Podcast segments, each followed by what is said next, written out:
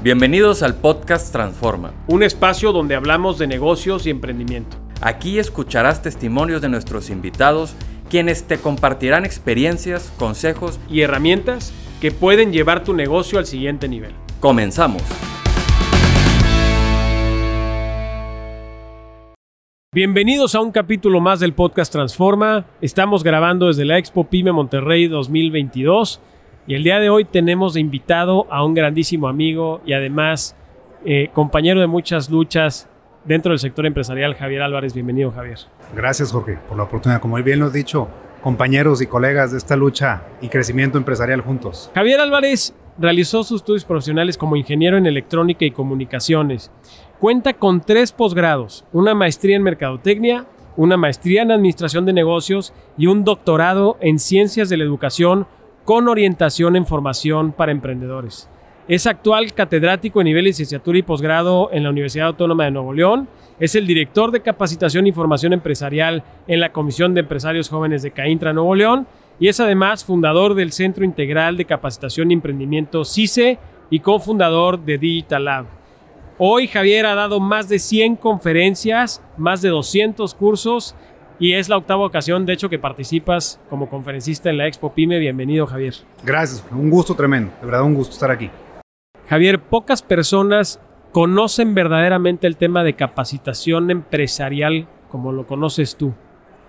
Cuéntanos un poquito qué onda con el tema de capacitación para emprendedores y empresarios. Claro, con mucho gusto.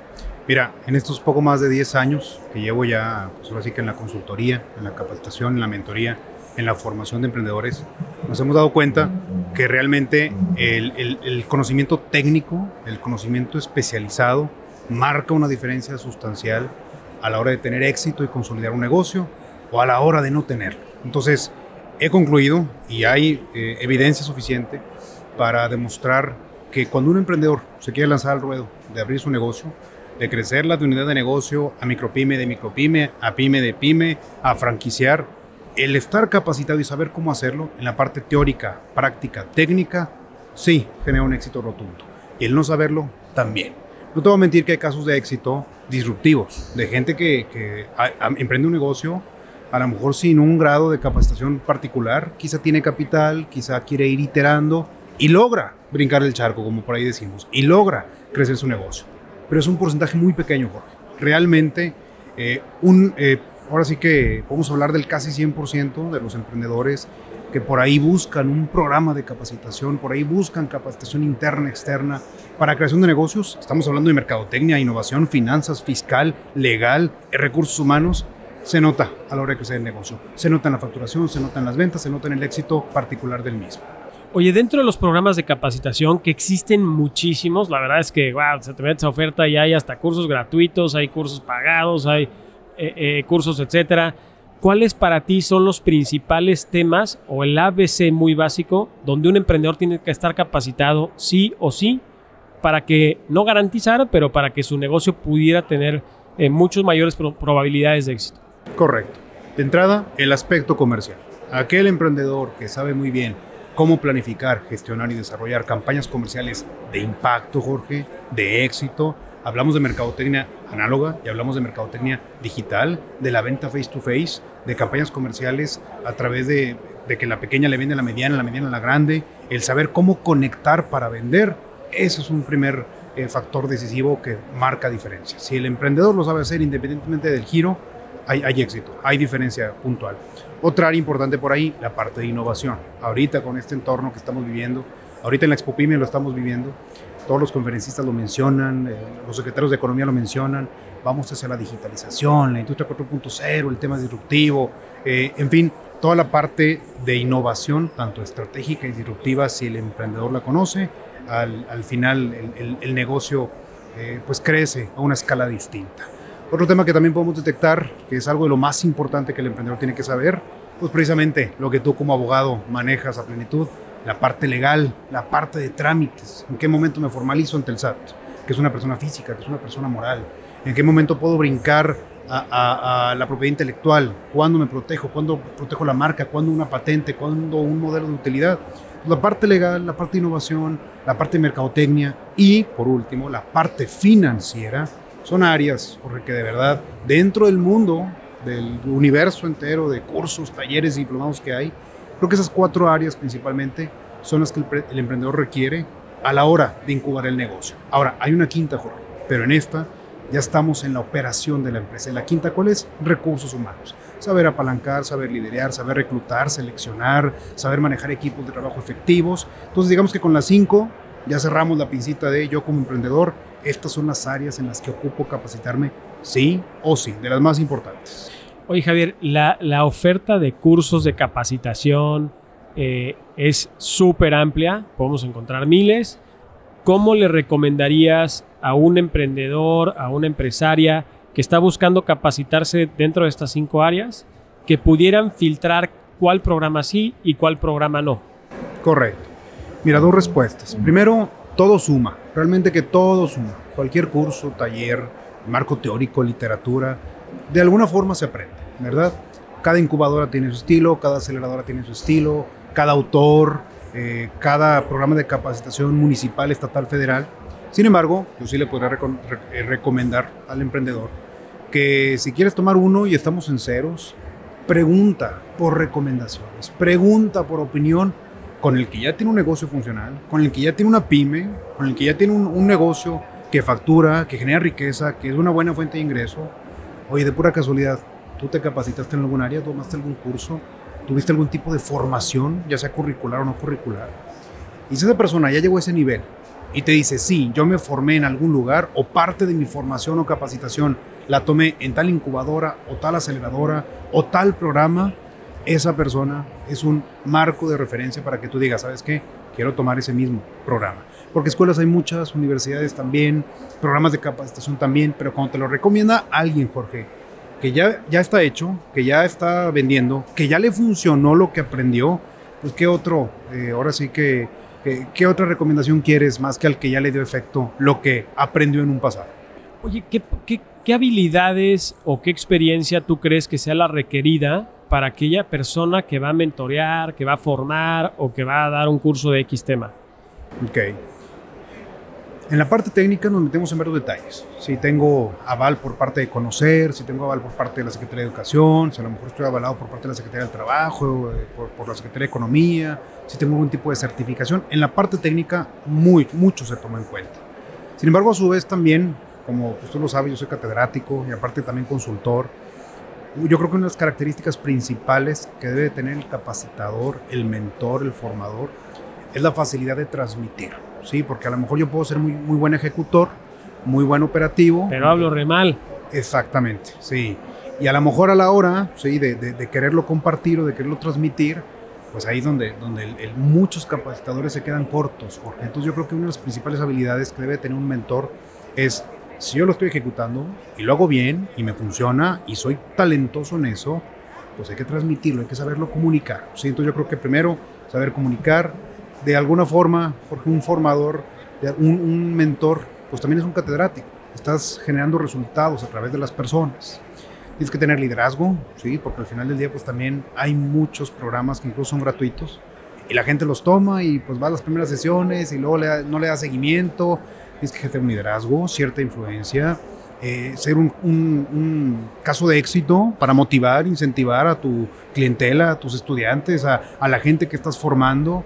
Entonces, eh, a su vez también, pues eh, cierta experiencia que como formador vas adquiriendo. Sabes en qué momentos la gente adquiere un poco más, eh, más de forma abierta el conocimiento, sabes en qué momentos es más, más algunos momentos del año en donde el, el, cliente o el estudiante está más propenso a emprender un negocio y quiero saber cómo hacerlo, en ciertos eventos, en dónde estar, donde la gente va con la mente abierta para poder aprender. Entonces, ahora sí que es un cúmulo, es un bagaje integral para que el formador, además de la parte técnica, de la parte de certificaciones, haga bien su trabajo.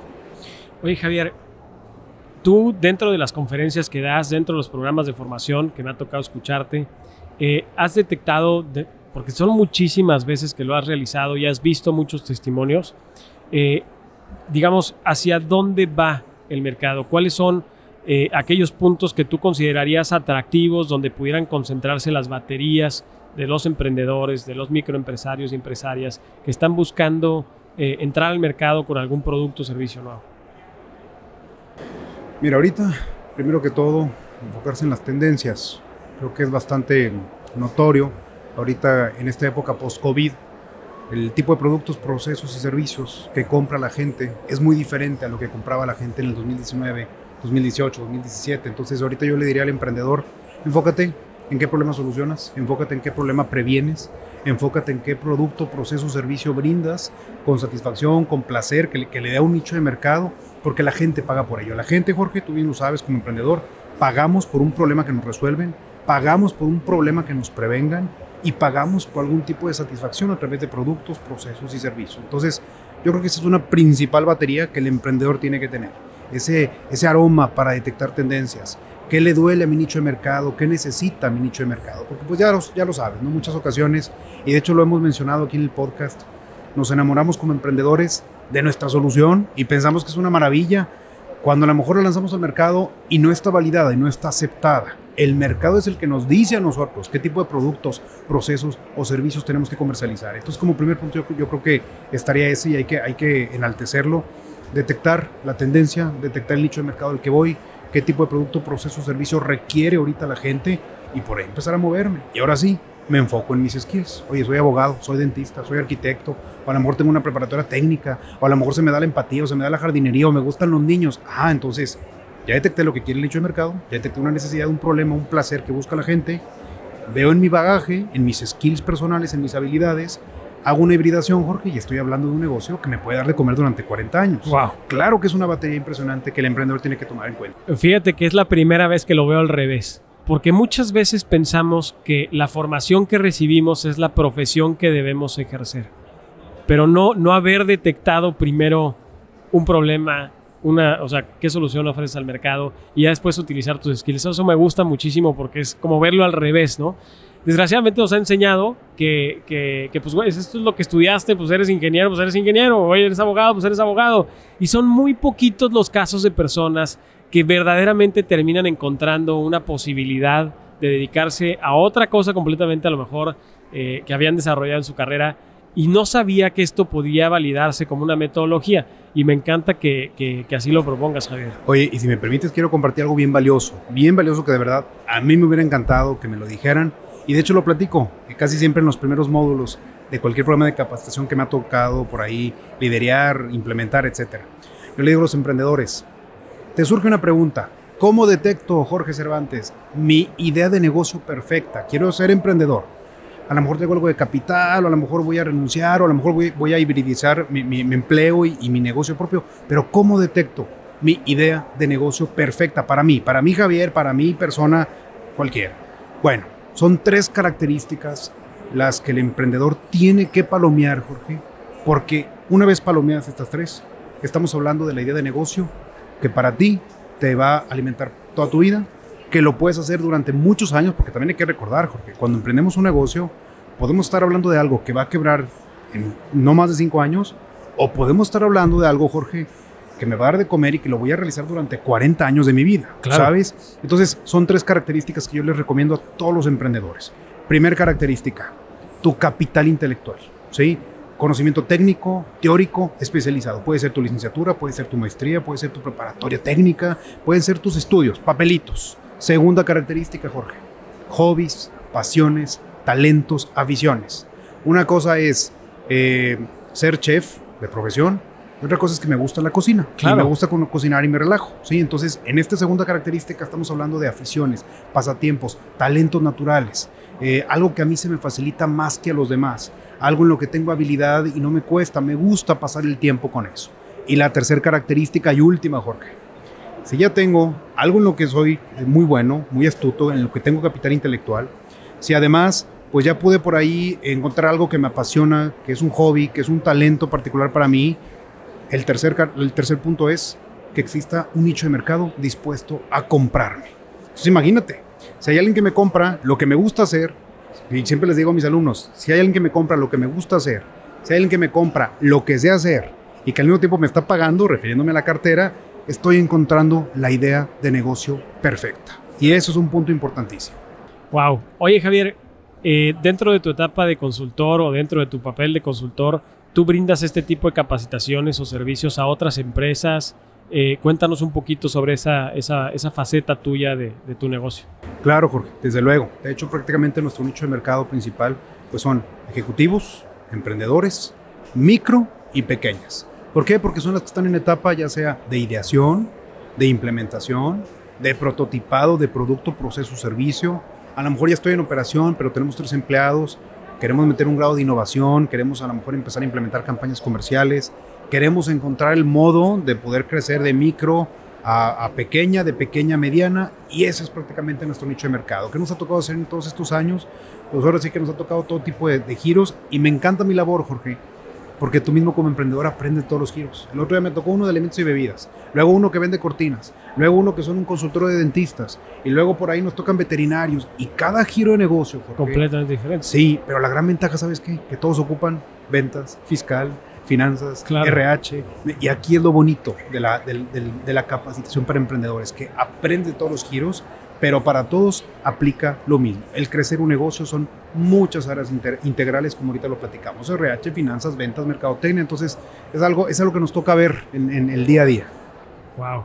Javier, nos gusta cerrar los podcasts, eh, tú lo sabes porque los has escuchado, con esta pregunta. ¿Qué consejo te han dado que ha cambiado tu vida y que quisieras compartir con nosotros. Buenísimo eso. Sí, es cierto, cada capítulo que me ha tocado ver siempre me, me gusta escuchar los consejos de los demás. Venga. Pues mira, consejos o experiencias, porque ya me dijeron sí. que, hay, que, que, hay gente que le gustan los consejos y otros las experiencias. Mira, para mí un consejo que lo traigo muy marcado en el corazón y en la mente.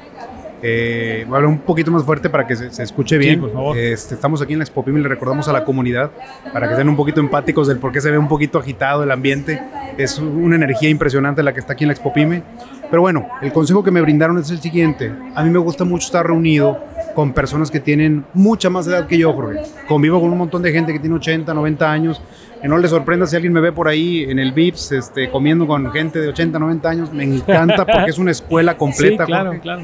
Y me grabé mucho un consejo en mi mente y en mi corazón. Me dijo esta persona que aprecio mucho y que respeto bastante. Recuerda que te puedes morir en 50 años o te puedes morir el día de mañana. ¿sí? Lo dramático de la vida es que nunca sabes en qué momento puede pasar, si en 50 años o el día de mañana. Entonces, de alguna u otra forma, eh, imagínate que el día de hoy, pues hoy me siento eh, muy triste porque no hago un trabajo que me gusta, no hago algo que me apasiona, a lo mejor mi empleo no me llena. Imagínate repetir eso, Jorge, durante 40 o 50 años, llegar a tus 90, voltear para atrás y decir, pues, ¿qué hice con mi vida? Hubiera, y el negocio, y hubiera vivido con, hubiera cambiado de casa, hubiera. Sí, Entonces, hubiera. ese consejo para mí me lo quedé tan grabado. Recordar todos los días que el último día puede ser hoy o puede ser en 50 años. En virtud de eso, qué mejor que vivir los días de tal manera en la que yo pueda disfrutar a plenitud mi actividad, ya sea mi negocio, mi empleo, a lo que me, dedico, porque el final va a llegar y en cualquier momento va a llegar. Entonces, qué mejor que pueda disfrutar cada día la mayor eh, plenitud posible, recordando, el final puede llegar en cualquier momento. Consejazo importante que traigo todos los días. Javier, muchísimas gracias. Gracias por acompañarnos en este podcast. ¿Cómo podemos contactarte? Claro, a través de redes sociales, Javier Álvarez Tamés, así estoy en redes sociales, o si no también por mi correo electrónico, javier.alvarez.uanl arroba gmail.com, a tus órdenes de nuestra comunidad de Caintra, encantado. Muchísimas gracias, Javier.